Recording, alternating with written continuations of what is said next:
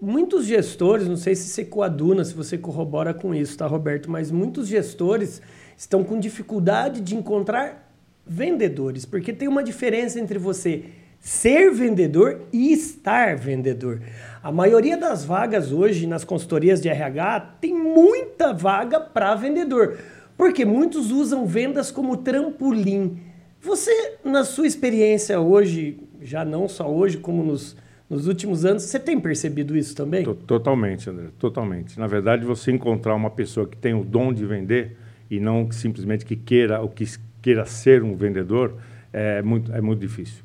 Então, o grande sucesso do, dos gestores hoje, é, e te digo isso porque eu vivi essa experiência, é você ter um excelente gerente de vendas, uma pessoa que tem o dom de vender e que seja treinado e que conheça muito bem o produto que está vendendo. Não é fácil conseguir esse tipo de coisa. Eu posso chamar como sinônimo dom como BZ? Como, Total. como brilho nos olhos? Total. Você tem que ter BZ, especialmente no dia de hoje, porque o comprador também mudou.